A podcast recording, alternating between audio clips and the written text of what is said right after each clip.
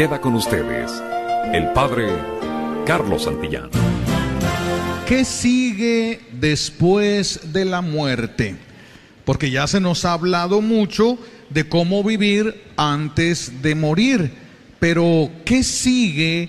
¿Qué hay? ¿Qué pasa cuando llega el momento de morir? No hay necesidad de preguntarnos por qué tenemos que morir, porque ya todos sabemos perfectamente que la muerte es una consecuencia del pecado. El ser humano no iba a morir. Eh, no, se puede entender exactamente el, que si se iba a quedar el ser humano dormido nada más. El asunto es que Dios no nos había creado para morir, eh, pero sí nos ha creado, pero el perdón, pero el pecado trae como consecuencia la muerte para nosotros. La muerte es una realidad sobre la que casi nadie quiere pensar. Regularmente la gente deja para pensar en la muerte hasta el momento en el que ésta llegue. Y cuando llega la muerte, no saben qué hacer. Por eso vamos a acercarnos un poquito a ese misterio de la muerte. ¿Qué es lo que sucede? ¿Qué es lo que hay antes? ¿Qué hay en la inmediatez de la muerte? Entonces, el problema real no es la muerte, sino lo que sigue después de la muerte. Nuestro buen Dios y Padre nos ha, nos ha querido hacer coeternos. Dios es eterno. Él siempre ha existido y siempre existirá. Los seres humanos somos coeternos, es decir, eternos juntamente con Dios. Nosotros no siempre hemos existido, pero a partir del momento en el que empezamos a existir, somos eternos junto con Dios. No igual que Dios porque Él siempre ha existido y siempre existirá. Nosotros no, porque nosotros no creemos, sabemos que es una mentira lo que se le ha llamado la reencarnación. No existe eso. Una vez que la persona muere, hay cosas muy definidas que hay y es a lo que vamos a entrar ahorita. Es, lo que vamos, es lo que vamos a meditar. Es lo que vamos a meditar. Eh, es un regalo que Dios nos haya querido hacer eternos juntamente con Él, para que no solamente lo conociéramos en el mundo, sino para que pudiéramos estar con Él por toda la eternidad. Así de que Dios nos hizo eternos con la intención de que pudiéramos estar con Él por toda la eternidad. Por eso, eh, pero solamente a los seres humanos nos hizo eternos. No hizo eternas ni a las plantas ni a los animales. Si ustedes se dan cuenta, cuando muere un perro en la casa y era el perro consentido de la familia, nadie dice como que oí que ladraba como que sentí que estaba a un lado de mí, como que oí cuando se subía aquí. Nunca nadie. Cuando se muere un rosal que lo quería tanto la abuela, nadie dice como que olía a rosas como cuando tenía el rosal. No, se mueren los animales, se mueren las plantas y se acaba para ellos absolutamente todo. Pero cuando se muere un ser humano cambian las cosas. Y entonces si hay quien dice, sentí a mi abuelo, sentí su presencia, sentí, escuché pasos, escuché esto, porque eso sí puede suceder en el caso de los seres humanos. Solo y solamente en el caso de los seres humanos. Es por eso que podemos llegar a sentirlos cerca. Podemos llegar a sentir una influencia buena o una influencia mala dependiendo de la persona que murió. Podemos llegar a sentir, hay personas que los llegan a sentir solo por unos momentos y hay otros que tienen la gracia de sentir a las personas que han muerto. Eh, nosotros podemos, podemos hablar de la muerte, pero ¿qué es, ¿qué es la muerte? La muerte es la separación del cuerpo y el espíritu. Cuando el espíritu abandona nuestro cuerpo, es lo que nosotros le llamamos la muerte. el cuerpo empieza a entrar en un proceso de descomposición. El cuerpo cuando, cuando, nosotros morimos. Pero cuando el ser humano muere, no se muere totalmente. No se muere totalmente. El cuerpo sí entra en un proceso de descomposición, pero el espíritu no. El espíritu no. Por eso, cuando una mujer aborta voluntariamente un hijo, solo tiene la capacidad de matar el cuerpo, no puede matar el espíritu. Es el espíritu el que grita justicia. Cuando Caín mató a su hermano Abel, Dios le dice a Caín, la sangre de tu hermano grita justicia, pide justicia. Lo mismo sucede cuando una persona aborta puede matar el cuerpo, no puede matar el espíritu. Por eso ese ser, ese hijo existe y le va a estar esperando para el día del juicio. Y en el lugar que iba a tener ese hijo, un espíritu de muerte adquiere derecho sobre esa familia un espíritu de muerte. Por eso muchas cosas cambian inmediatamente, incluso aquellas cosas que los médicos ahora le han llamado este trauma post, eh, post aborto, un trauma, pero claro, muchas de estas cosas vienen a nivel espiritual. Entonces, morir es la separación del cuerpo y del alma. En algunos casos, la separación es tan rápida que la persona no se da cuenta que murió. ¿Es posible esto? El padre Carlos que nos acompaña ha tenido esa experiencia, un paro cardíaco, cuando él se dobla por el dolor, luego se levanta y le dice a la gente, ya estoy bien, y ve que su cuerpo está ahí tirado. No se dio cuenta de que se había muerto. Su espíritu ya había salido del cuerpo. Cuando el rayo cae sobre la doctora Gloria Polo y la mata, el espíritu brinca en ese momento. La muerte fue repentina, rápido. Ella ve su cuerpo brincando todavía por efectos del rayo en medio de aquellos charcos de agua por la lluvia que, que, había caído en ese lugar. Entonces la muerte puede ser tan rápida que la persona ni siquiera se dé cuenta de que se está muriendo o de que se ha muerto. Ni siquiera se, da cuenta. Eh, uno de los problemas es que una vez que se separa el cuerpo y el espíritu, en ese momento quedamos congelados en las decisiones que tomamos durante nuestra vida. Ya de ahí para adelante no importa cuánto te arrepientas y cuánto llores. En ese momento ya se cerró el libro de la vida. El libro de la vida de nosotros está abierto solamente mientras nuestro cuerpo y espíritu estén unidos. Una vez que se separan, se cierra el libro de la vida, ya nada entra, ya nada sale.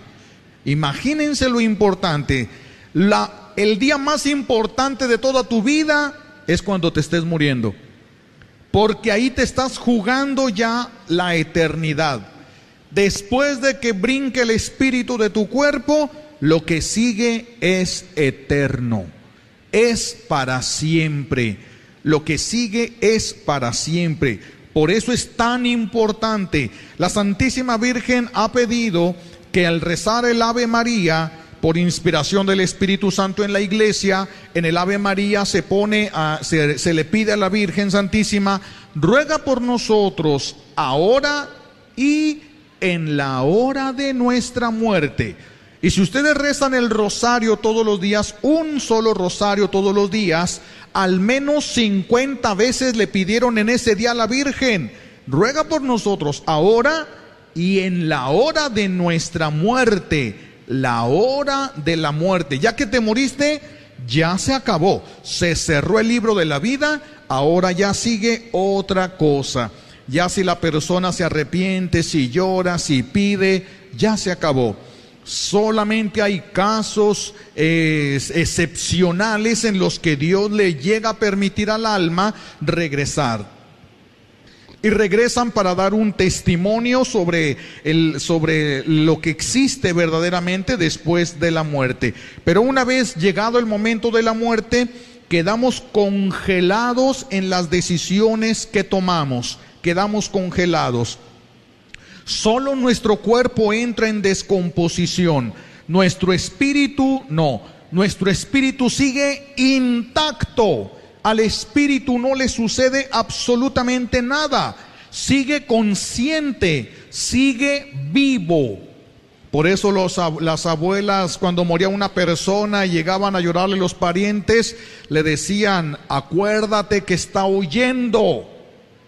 Acuérdate que está oyendo. Y no porque el cerebro humano es lo que en, a veces es lo que más tarda en dejar de funcionar bueno, en algunos ya no nos funciona desde hace años.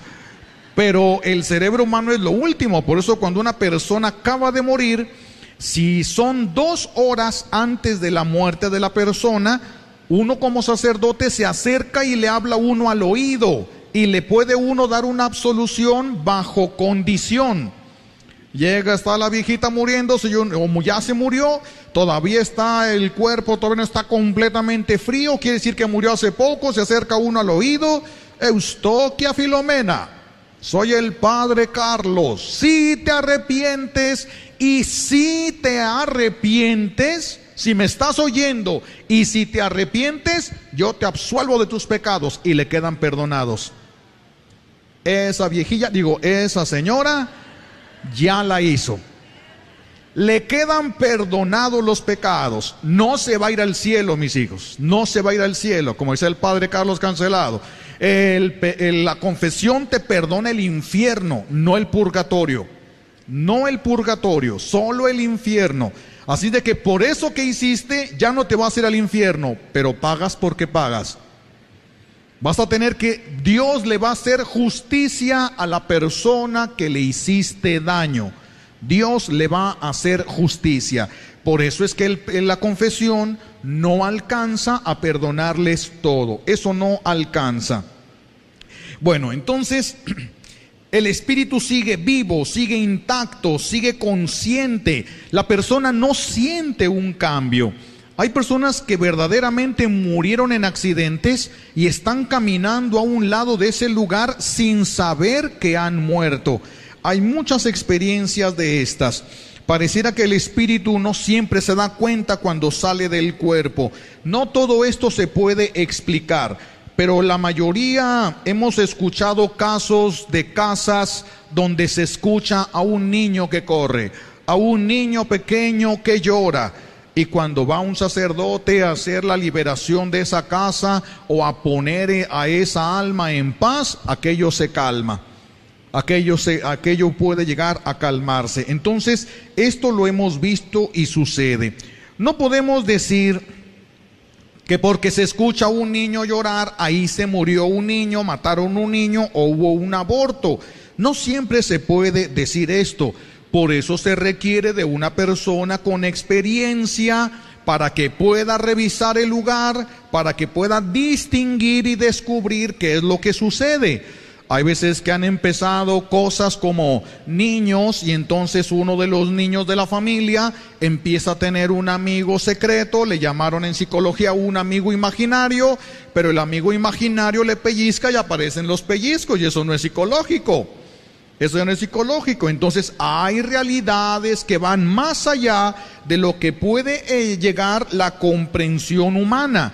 Porque estamos hablando de cosas a nivel espiritual y no estamos hablando de cosas a nivel material. Además, ¿por qué la iglesia no permite que nadie entre en diálogo con un difunto? La iglesia no lo permite. Hay personas que se muere el abuelo y van con una medium para preguntarle al abuelo dónde dejó el dinero. Y muchas veces dicen, aquí está el abuelo y empiezan a dar indicaciones y empieza la medium a hablar de cosas que es imposible que ella hubiera sabido de las de esa familia y sin embargo está hablando de cosas. Pero ¿quién podrá decir si no es un ángel rebelde, un ángel de los condenados al infierno, el que esté fingiendo la voz del abuelo para ganarse la confianza de la familia y empezar a arrastrarlos hacia una perdición? Por eso la iglesia no permite el contacto con los difuntos. No podemos hablar con ellos. ¿Quieres decirles algo? Mándaselo decir a través de Cristo. Mándaselo decir, ahí no hay pierde, pero no lo llames. Por eso nosotros no podemos poner altares de muertos, que eso es una tradición que existía en México antes de la conquista, antes de que conociéramos la verdad. Y el altar de muertos es un acto de espiritismo y de santería. Por eso no debería de ser permitido. Hay quienes lo permiten en sus casas, incluso sacerdotes que lo permiten en su parroquia. Pero no porque un sacerdote lo permite en su parroquia significa que está bien. Hay sacerdotes que tienen un carisma muy grande para la organización pastoral otros tienen una, capacidad muy grande para la construcción, otros para lo espiritual, otros para esto. Así como nosotros nos, nos toca ser los sacerdotes. Como en mi caso, siempre es otro sacerdote el que planta, luego llego yo y la riego. Esto, eso, suele, suele suceder. Eso suele suceder. Pero no se pueden poner, no porque un sacerdote lo acepte ya. Es que los sacerdotes, mis hijos, somos como los doctores. Hay doctores especialistas en algo, médicos generales, cirujanos, y si ustedes van con tres doctores diferentes, les dan tres cosas diferentes, les salen tres enfermedades diferentes y tres diferentes formas de atacar una misma enfermedad. ¿verdad? Aunque algunos, es claro, hay, hay profesionistas muy honestos que sí, ¿verdad? Mis respetos, pero hay cada cosa también, ¿verdad? Que no entienden, no saben, igual con los sacerdotes.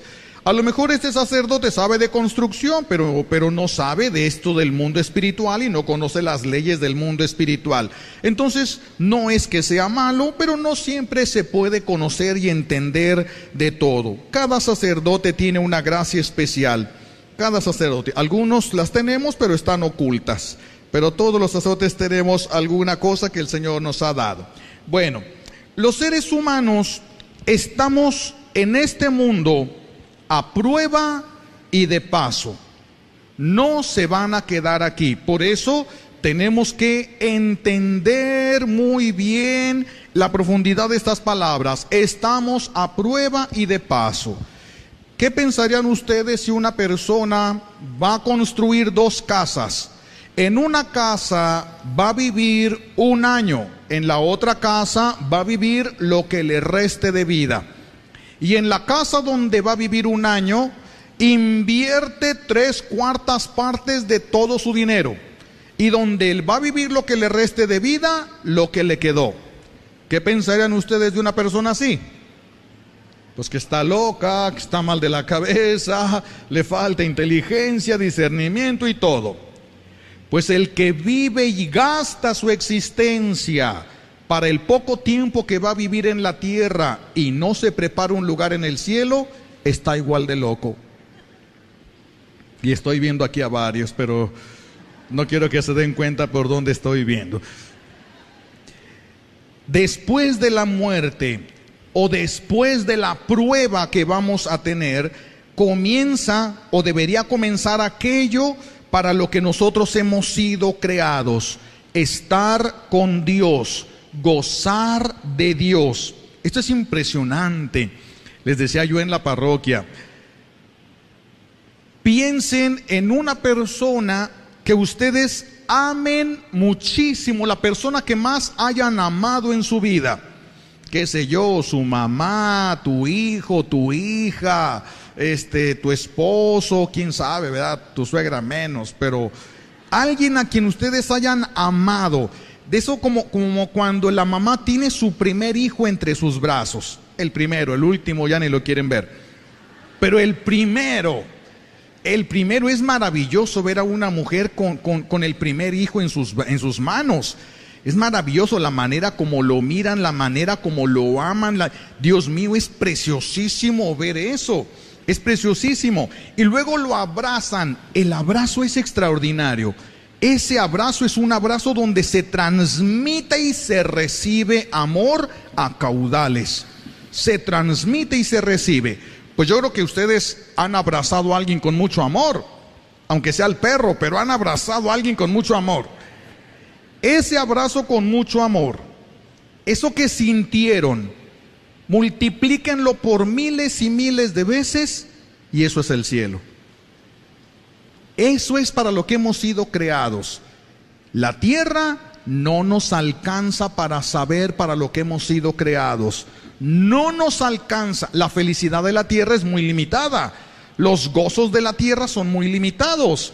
No podemos gustar. Si Dios nos permitiera gustar una gota del cielo, nos explotaba el corazón de felicidad. No aguantaríamos. Fue lo que le pasó a Santa Imelda esa niña enamorada de Jesús que cuando le permiten recibir la primera comunión por el milagro eucarístico, ya ven que esta niña, eh, siete, ocho años, no había permiso de que, de que entraran al convento, pero le permiten entrar a tener una experiencia para ver si se calmaba. Y entonces se suscita un milagro. E, ella le decía a las monjitas cuando comulgaban, ¿cómo le haces para comerte a Dios y no morirte allí de alegría? ¿Cómo le haces? Y todas pensaban, ay, son cosas de niña. No, eran cosas de santos, no eran cosas de niña. Cuando ella era la primera que entraba a la capilla a las 5 de la mañana, antes que todas las monjitas, y era la última que salía de la capilla todos los días ella. Pero un día llega el padre, está comiendo con las monjitas, terminando este, la Santa Misa, desayunaba ahí. Entonces el padre ese día se quedó a desayunar.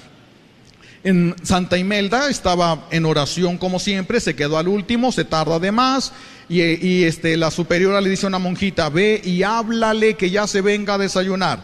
Cuando llega, la niña está de rodillas, la cabeza levantada y una hostia consagrada levitando delante de ella, a una altura donde ella solamente la podía ver. La monjita ve el milagro eucarístico que se realiza cae de rodillas al ver esto, se levanta y corre a avisarle a todas las demás. No era mi totera, estas cosas hay que avisar. No era mi totera, estas cosas se tienen que avisar. Se vienen todos, el sacerdote también, por eso hay muchos testigos del milagro eucarístico. No estaba permitido darle la comunión a alguien de tan pequeña edad. El sacerdote ve el milagro, se reviste, agarra una patena y la pone cerca y le dice, Señor, si tú te quieres dar en comunión a esta niña, deposítate aquí. La hostia gira y se deposita. Ya habló el Señor. Es el dueño, es el mero mero. Ahí no hay nada que hacer. Agarra el Padre la hostia consagrada y se la da en comunión, el cuerpo de Cristo. Y es tanta la alegría de Santa Imelda que le explota el corazón y cae muerta allí es patrona de los niños de primera comunión, por el, dicho por el Papa Juan Pablo II. No es un cuento, es una realidad esto, ¿eh? No, estoy, no estamos contando un cuentito, es una realidad. Este, este es el, esto es para lo que hemos sido creados, solo que aquí no lo puedes disfrutar. Si alguien quería disfrutarlo aquí, no se puede. Decía una señora, Señor, ¿por qué a veces vengo y rezo y siento que mi corazón va a estallar y al siguiente día no siento nada? Ah, pues es muy sencillo de explicar eso. Si quieres sentir siempre a Dios sin descansar nunca, eso es el cielo. Y aquí estamos en la tierra. A veces sentirás y a veces no vas a sentir nada. Forma parte de las consecuencias del pecado original, del pecado personal y del pecado social. Todo eso tiene consecuencias sobre nosotros. Entonces, eso es para lo que hemos sido creados. Después de la muerte, lo único que debería de seguir para nosotros es una felicidad inimaginable. Algo que no podemos palpar ni sentir en este mundo. Se nos anticipa algo, pero no podemos sentir lo que vamos a vivir y disfrutar por toda la eternidad. Eso debería de ser desde el momento en el que llegamos a morir. Sentir el amor y la felicidad para la que hemos sido creados. Estar con Dios. Pero para estar allí se nos dirá, este, mm, al, morir, antes de poder gozar de eso que no, para lo que hemos sido creados, tenemos que pasar primero por un, por un lugar que se le llama el juicio particular. Tenemos que ir al trono donde vamos a recibir un juicio particular. Un juicio particular. En el momento de la muerte, el alma es llevada al trono de la justicia de Dios, donde le espera el libro de la vida, no de la vida de todos. Miren, cuando ustedes, suegras, nueras, yernos y todos los demás enemigos que hay aquí, cuando ustedes lleguen al juicio delante del trono de Jesús y le digas, mi suegra hizo esto y esto y esto y esto y esto. La única respuesta de Jesús va a ser, ¿y a ti qué te importa?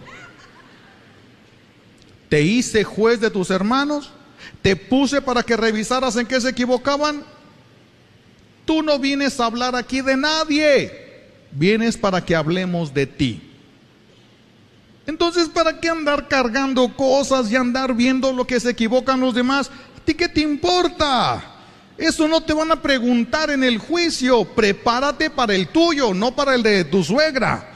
Tu suegra va a estar sola, porque en ese juicio, mis hijos, entramos solos.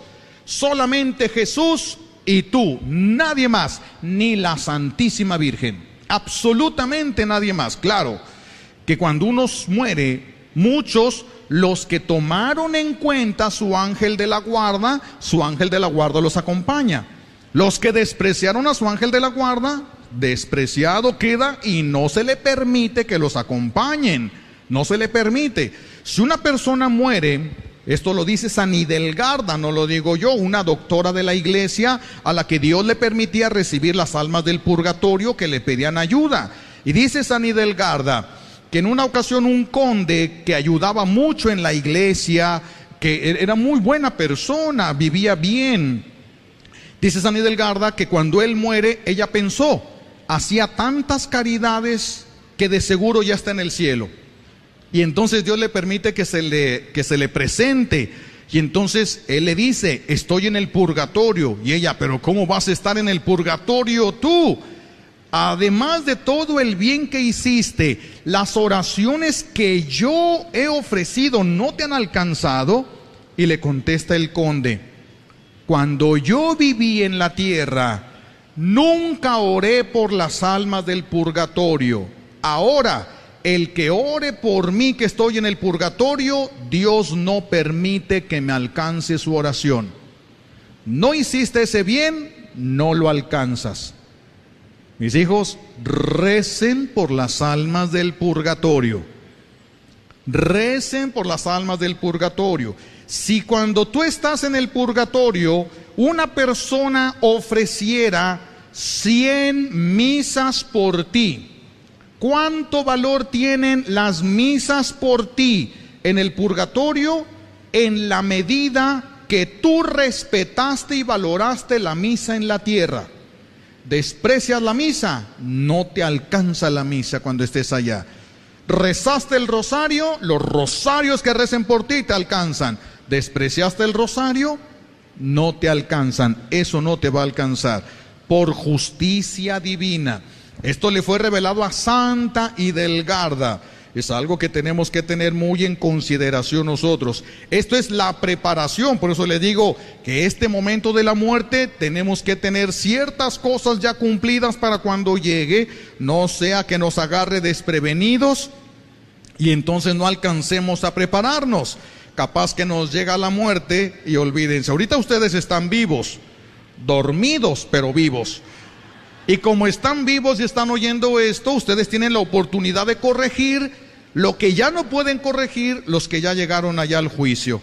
Ellos ya solamente llegan, Jesús abre el libro de la vida de la persona, no de todos, solamente de la persona, y en ese libro va a encontrar un misterio preciosísimo. Ahorita vamos a profundizar un poquito en esto. Ahorita vamos, vamos a, a profundizar. Pero bueno, en este libro vamos a encontrar todo lo bueno y todo lo malo que hicimos. Todo lo malo nos va a llenar de vergüenza impresionante. Aquel sacerdote que se mata en el carro cuando está delante de Jesús en el juicio, dice el Padre, él también le permitió Jesús regresar. Otro sacerdote, un americano, dice, yo estaba con la cabeza agachada y Jesús me mostraba el libro de la vida y yo le decía, sí Señor, tienes razón, ahí está, lo estoy viendo, sí, sí, tienes razón.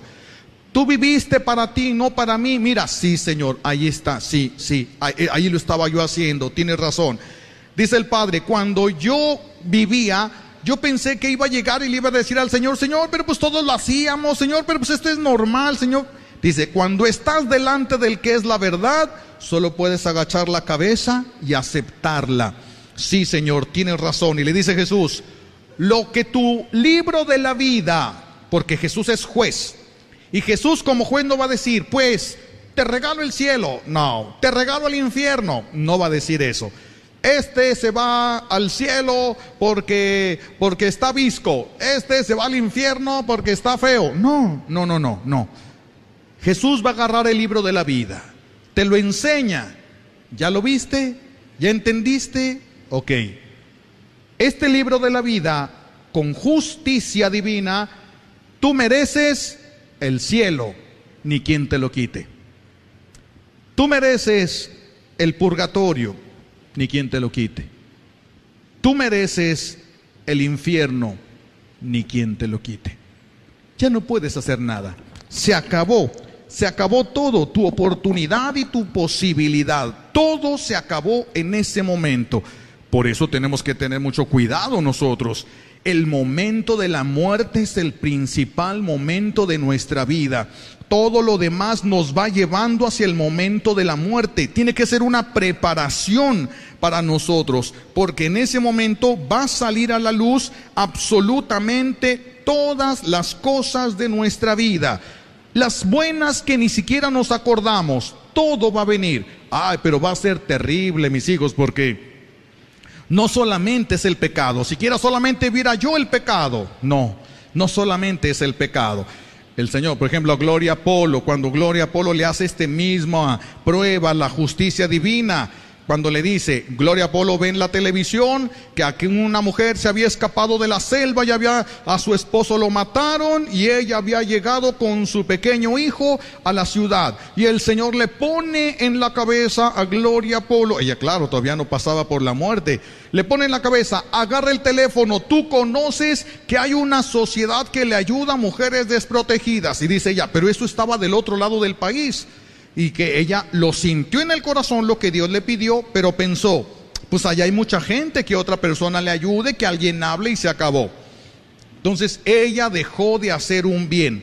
Cuando ella se muere, no solamente vio, hey, no hiciste el bien, no, no, no, no, no. Dios le mostró la historia. Como tú no hiciste el bien, esta mujer se fue a vivir a una vecindad, se le acabó el dinero, se quedó a dormir abajo de la escalera, y empezó a prostituirse para poder vivir ella y sus hijos. Una llamada telefónica tuya hubiera evitado esto. Es la historia del pecado, no solo el pecado, no solo el pecado. Cuando le dijiste a tu hijo, eres un inútil, no solamente vas a ver la palabra inútil, vas a ver a tu hijo luchando por no ser un estúpido toda su vida. Eso es lo que vas a ver lo que le va a calar, lo que le va a doler en las entrañas, para que los demás no lo vean como tonto, para tratar de parecer inteligente, luchando, sudando, llorando. Eso es lo que vas a ver. No vas a ver tus palabritas que dijiste, vas a ver lo que trajo como consecuencia lo que hiciste. Lo que hiciste cuando le quitabas a tu esposo o a tu esposa, pero un día de estos vas a venir y no me vas a hallar porque me voy a largar ¿Qué sucedió en la mente de esos niños? Eso lo vas a ver cuando te mueras. Tú a lo mejor pensaste, ay, yo lo digo porque estoy enojado, porque estoy enojada, pero al ratito se me pasa. Pero ellos te creyeron. Ese es el problema. Ellos te creyeron. Eso tiene consecuencias y alguien va a pagar esas consecuencias. El momento de nuestra muerte, mis hijos, es drástico. Tenemos que estar bien preparados para cuando llegue ese momento a nosotros. Tenemos que estar bien preparados. Entonces, pueden suceder muchas cosas en el momento de nuestra muerte. Puede ser que nos demos cuenta que nos estemos muriendo, que nos preparemos para bien morir. Santa Teresita cuando se está muriendo y, y, sus amigas, las religiosas, llorando a un lado de su cama y ella voltea. ¿Por qué lloran? Si no me estoy muriendo, apenas estoy empezando la verdadera vida. Esto no era vida, apenas voy para lo mero bueno. ¿Cómo que lloran porque me voy hacia lo que más me conviene? Esa es la muerte de ella. La muerte de, de, del santo cura de Ars. Se está muriendo el santo cura de Ars y viene el párroco. El párroco de una vez del vecino lo confiesa, le da la absolución, le da la comunión y entran todos cuando le va a dar la comunión. El, par, el santo cura de Ars recibe la comunión y se suelta llori, llori, llori, llore. Y le dice el párroco el vecino, le dice, este padre, acuérdate que de aquí te vas a ir al cielo. Yo lo sé, dice el santo cura de Ars. Yo lo sé, no lloro por eso. Es que es la última vez que lo voy a comulgar. Es otra cosa, ¿verdad? Es la última vez que lo voy a comulgar. Ustedes cuando se mueran, ¿creen que van a estar pensando, si es que reciben la Sagrada Comunión antes de morir, que es la última vez que lo van a comulgar? ¿O van a estar pensando en todo lo que van a dejar? ¿Con quién se va a casar tu viejo? ¿Quién va a disfrutar de lo que tú ganaste? ¿En qué van a estar pensando? ¿Todo lo que hice dónde va a quedar? ¿Qué va a pasar con mis nietos? ¿Qué vas a estar pensando cuando te mueras? ¿Qué vas a estar pensando cuando te mueras? Porque hay quienes desperdician la vida y desperdician el momento en el que están muriendo. Desperdician absolutamente todo. Aquí hay un misterio muy, muy profundo también que quisiera tocar un poco. Este, ciertamente el alma debe de ir inmediatamente al juicio de Dios, pero resulta que algunos se quedan en este mundo. Algunos se quedan en este mundo, les hemos llamado las almas errantes, personas que mueren y no se van al juicio de Dios, sino que se quedan en este mundo. No es muy correcto decirles almas errantes, porque regularmente las almas se aferran a un lugar o se aferran a una persona permanecer cerca del lugar donde vivieron, permanecen cerca del lugar donde murieron, permanecen cerca de la persona que amaron. Entonces no es muy propio llamarles a todas y necesariamente las almas errantes. Pero por esta razón que existen este tipo de cosas, sabemos que hay lugares que pueden llegar, que pueden llegar a estar posesionados Claro, no necesariamente de, almas errantes. Pueden ser almas errantes, pueden ser almas condenadas o pueden ser ángeles rebeldes. Cuando hay un problema en una casa, se tiene que discernir de qué se trata. Si son almas errantes, son almas condenadas, son almas de ángeles rebeldes, para que se pueda hacer una liberación propia del lugar o de la casa si no se conoce, si no se entiende, si se hace de manera general, se corre el riesgo de que no tenga ningún efecto, porque el mundo espiritual es muy legalista. El mundo espiritual es muy legalista y tenemos que ser muy concretos en los caminos que se toman en, en estas cosas. En estas cosas.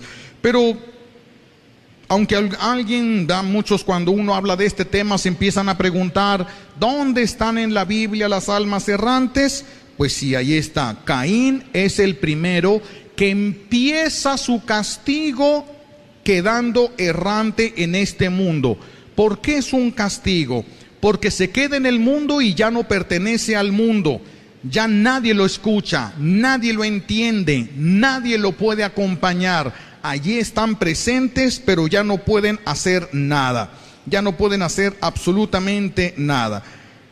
También es importante recordar las palabras de San Juan el Evangelista que nos dice, dice San Juan, nos deja escrito en su Evangelio, no todo está escrito aquí. Les escribimos esas cosas porque para que ustedes alcanzaran el bien espiritual de la salvación. Pero no está escrito todo lo que dijo ni todo lo que hizo Jesús.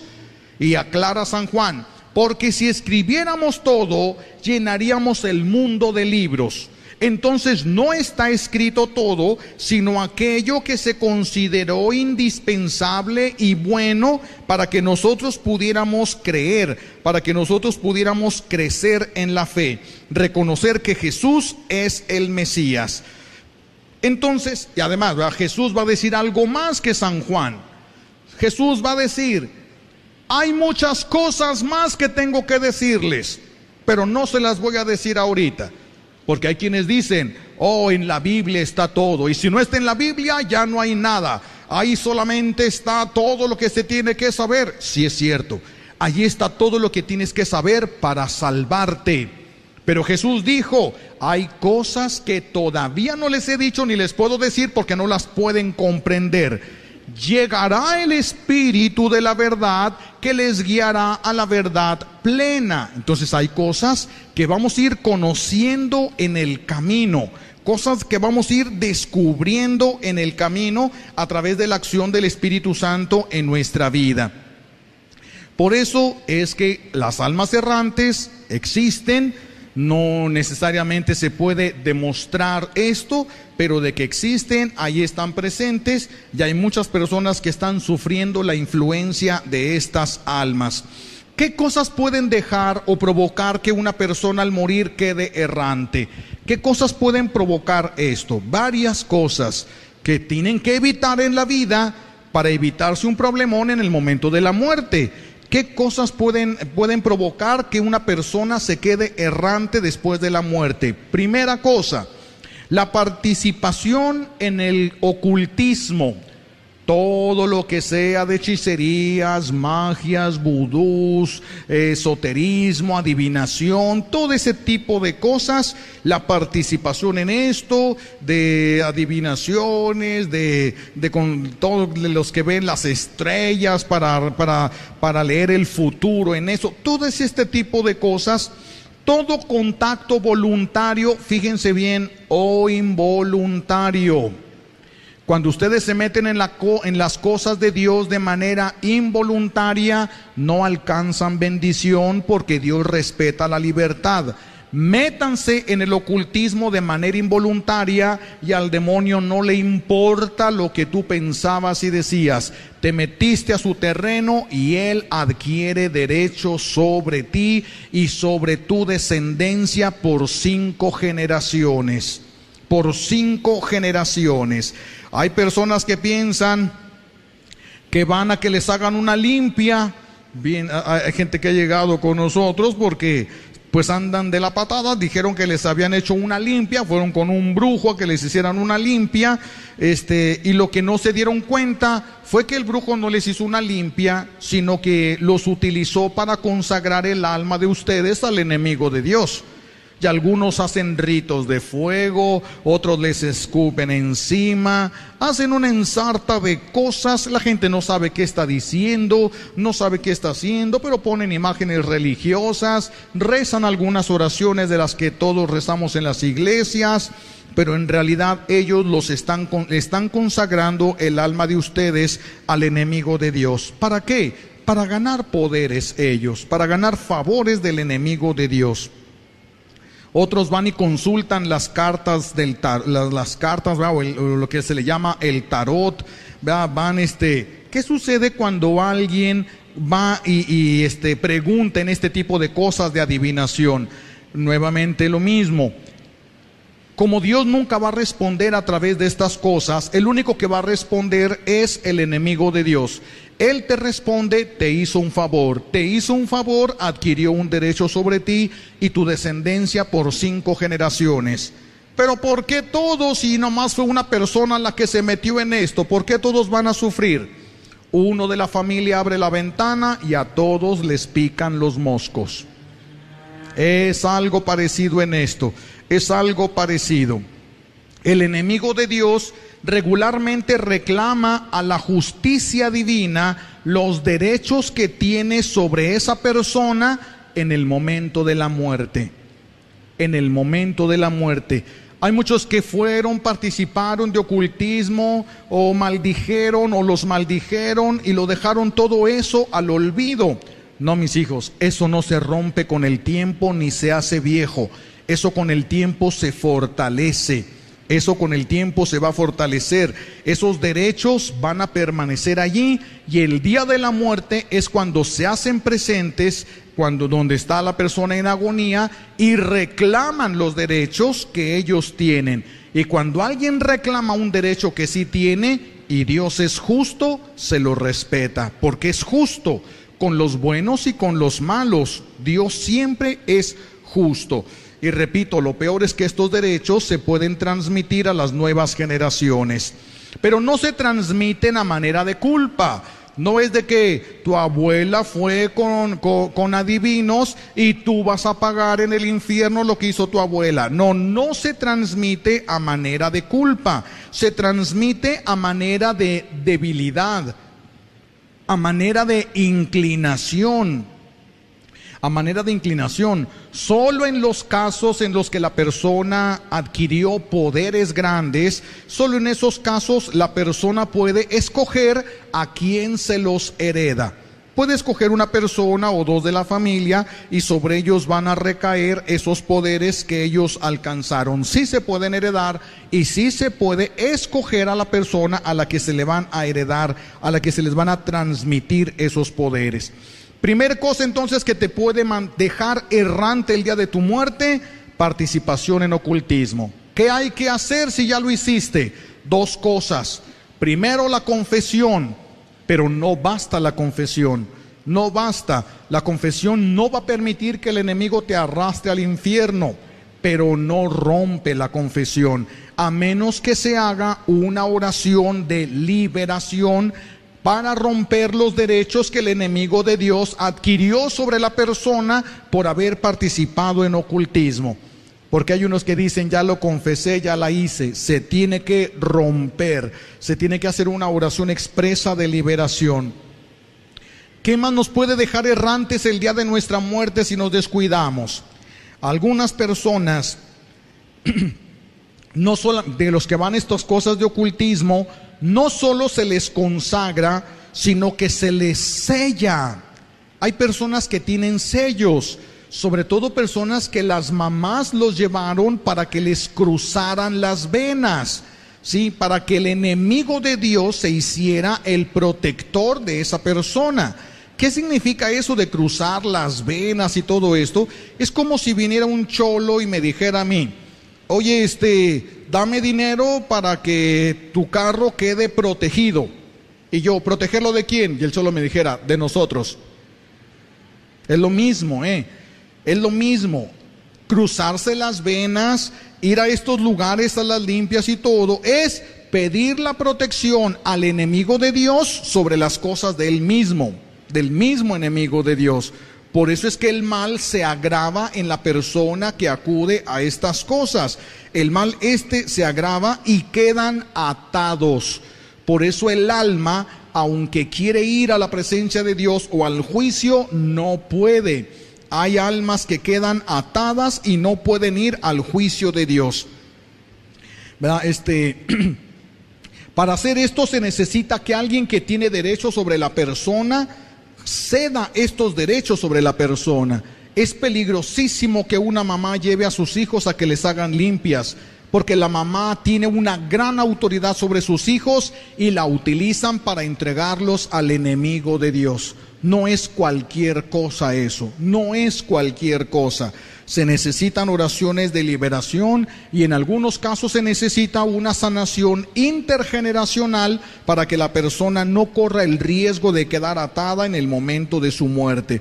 Se necesitan algunas mamás, algunos esposos, esposas que tienen problemas con su esposo y llevan al brujo, a la bruja, una fotografía para que se lo, lo amarren y para que no se vaya, para que no los deje. No solo lo amarran en la tierra, lo pueden dejar amarrado después de la muerte, pero lo pagarán ustedes todo el sufrimiento extra que esa persona tenga, lo tendrán que pagar ustedes y algunos llevan objetos personales, llevan fotos, etcétera.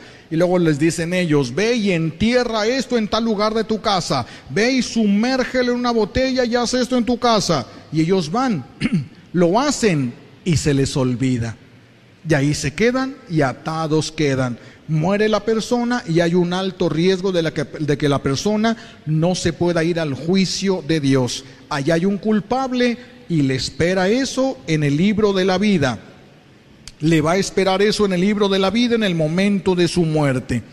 Bueno, otro elemento que nos puede dejar en problemas este, en el momento de la muerte son las maldiciones de los papás, de las mamás. Son muy fuertes las maldiciones. Cuando una mamá desea el mal, cuando tú le deseas el mal a tus hijos, el mal adquiere derecho sobre tus hijos.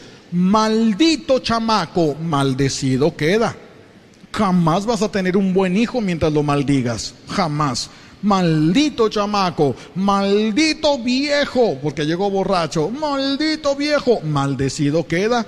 Lo estás haciendo más borracho lo estás haciendo más borracho. Por eso se tiene que cuidar uno mucho. Las maldiciones, sobre todo las maldiciones de nuestros padres, ceden derechos al enemigo de Dios sobre la persona.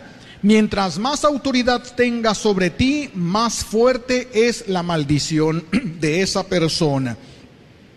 Por eso cuando alguien hace compadre, comadre a otra persona, tienen que cuidar muy bien a quién le están cediendo derechos sobre sus hijos. Desde el momento en el que sean padrinos, si los bendicen, bendecidos quedan, si los maldicen, maldecidos quedan. Así de que se tiene que tener por eso mucho cuidado cuando se va a escoger los padrinos. Son por eso muy importantes las bendiciones del Santísimo. ¿Por qué?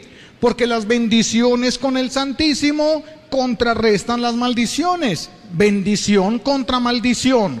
¿Quién va a ganar? Por supuesto que la bendición de Dios. Entonces hay que estar donde se da la bendición con el Santísimo Sacramento, pedirle expresamente para que esa bendición rompa. Si, yo, si pasa, si levanta el sacerdote la custodia para bendecir, y a mí me maldijo mi mamá, yo le puedo decir al Señor, esas maldiciones que me dijeron, yo renuncio a ellas, te las entrego con esta bendición, arráncalas, yo me quedo con tu bendición. Lo que sea maldición, arráncalo de mí. Y arrancado queda.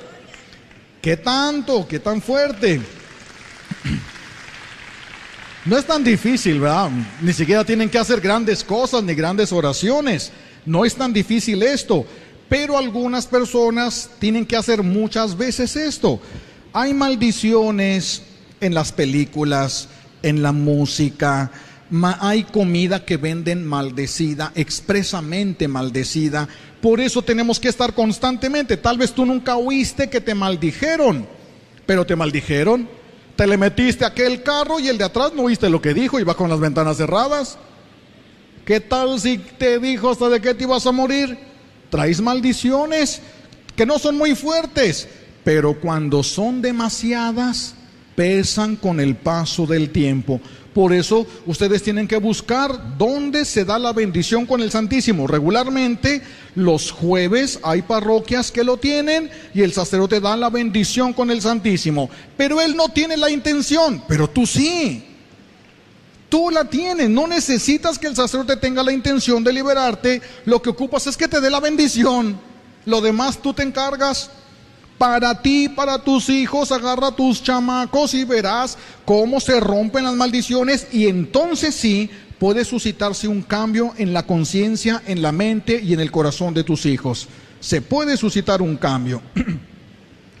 en una ocasión un, un ahijado mío que se despilfarró, andaba, se metió en cosas de cholos y de todo, y era acólito y todo. Entonces llega conmigo porque le quitaron una pulsera que traía muchos signos y cosas de estas, y me llevan la pulsera a mí, yo la traía en la mano y llega él bien enojado. Yo ya, me había revestido, ya me había puesto mi alba y mi estola. La estola del sacerdote tiene un poder impresionante, es impresionante. Eh, hay veces cuando, cuando un endemoniado rompe cadenas y todo, lo amarras con las estolas y la estola nunca la rompe. Esas nunca, aunque son de telita, nunca las rompe. Y entonces llega este muchacho y me dice, yo quiero mi pulsera, yo ya me voy, no me voy a quedar aquí, así de que dame mi pulsera, me dice. Entonces, pues yo ahí como no jugando, siempre te la doy, hombre, y agarro la estola y le doy tres estolazos en la cabeza, como jugando, yo hasta riéndome, pero por dentro desdichado espíritu de tu padre. Se dio la vuelta, se puso una, se puso una, este, una túnica y se va a colitar. Ni siquiera lo pidió. No se necesitan grandes cosas, mis hijos allá andan buscando la oración más poderosa, la cosa. No, no, no. Miren, mi padrino, el padre Che, una vez le preguntamos, Padre Che, ¿Cómo, ¿Cómo se protege cuando va a hacer una oración de liberación o de exorcismo? Y el padre Che dice, mm, solamente mi corazón arde en fe. Es lo que ocupan ustedes para liberar a sus hijos. Y es lo único que ocupan ustedes para liberar a sus hijos. Porque si ustedes creen, se va a realizar en la medida que creen. Porque ahí, me ha tocado ver sacerdotes que empiezan a hacer su oración de liberación y sí, hacen muchas cosas como deben ser y empiezan a hacer y yo rompo, y yo rompo, y yo rompo. Oye, ya la primera vez quedó roto aquello. Ahora que estás rompiendo. Pero si le faltó fe y por eso tuvo que decirlo varias veces, eso va a suscitarse de acuerdo a la fe que tiene la persona que lo realiza. Entonces el sacerdote agarra la custodia, da la bendición. ¿Qué quieres? Te dice Dios. ¿Qué quieres que haga? ¿Qué quieres? ¿Qué te falta? ¿Qué no te han dado? ¿Traes heridas emocionales? ¿No te han amado? Pide amor. Señor, con esta bendición lléname de tu amor. ¿Qué necesitas? Y luz para entender cómo salir de tus problemas en la casa. Señor, que esta bendición tuya se trasluzca en luz en mi mente para poder seguir tus pasos, decidir lo que tú quieres, aunque el Padre no tenga ni idea de lo que está haciendo. Él dice que nomás está bendiciendo con el Santísimo y tú puedes encauzar la bendición de Dios. Yo le dije a la gente en mi parroquia, va a venir el arzobispo, los obispos tienen la plenitud del sacerdocio. Cuando llegue, júntense en familia, pónganse de rodillas y pídanle la bendición. Pero díganle sobre qué quiere que enfoque la bendición, no general, sobre qué. Y llega una persona y le dice, Señor arzobispo, deme la bendición porque me traigo un problema en la espalda. Y el obispo, ay pobrecita, pues que Dios te bendiga. Y se le quitó. El obispo tenía, tuvo la intención de, el obispo enfocó la bendición ahí, Dios hizo lo que quiso. Con la bendición de Dios y la fe de esa persona unos que no podían casarse, ve un problemón para papeles y quieren casarse y no se casaban, júntense díganle al obispo, queremos casarnos, bendíganos para que se abran caminos, pues que el Señor los bendiga. Un medio año ya estaban casados. La bendición abre caminos. ¿Qué ocupan ustedes? ¿Qué ocupan? ¿Qué ocupan? Nomás de que la persona pierde el, el problema el problema es que de repente pasa la, bendición con el Santísimo y la persona dice, Señor, que se me quiten los callos. Santo Dios. imagínense nada más, que se me quiten los callos. Si la persona le habría dicho, Señor, hazme santo, lo santifica esa bendición. Señor, libérame, pero dile de qué. No, no, decir, libérame de todo, eso es igual que nada. Tienes que tomar conciencia de lo que hiciste, de lo que te está perjudicando y dile, libérame de esto, yo no lo quiero. Yo no lo quiero esto aquí, tengo este problema, este hijo mío tiene este problema. Pero dice una persona, pero yo no sé el nombre de los espíritus, no lo ocupas. Tú di, al, Señor, al espíritu que esté ocasionando esto, es lo mismo, vas derechito, No necesitas escarbarle su nombre, hay algunos que sí. Ya cuando son altas jerarquías, sí tienes que saber su nombre, porque si no, no se puede seguir adelante. Pero si no, sí se puede. Imagínense cuántas bendiciones con el Santísimo y la gente pajareando, distraídos, no llegan a la bendición con el Santísimo, como si no ocuparan, como si no necesitaran de nada, porque a veces no se ven los efectos. Es que es tan poderoso. Acuérdense que cuando el sacerdote levanta la custodia, los demonios se arrodillan. Por eso la liberación es sin tanto escándalo, porque tienen que estar ahí. Al nombre de Jesús, toda rodilla se dobla en el cielo, en la tierra y en el abismo del infierno. Estás escuchando la red de Radio Guadalupe, radio para su alma, la voz fiel al Evangelio y al Magisterio de la Iglesia. KJON 850 AM, Carrollton, Dallas Fort Worth.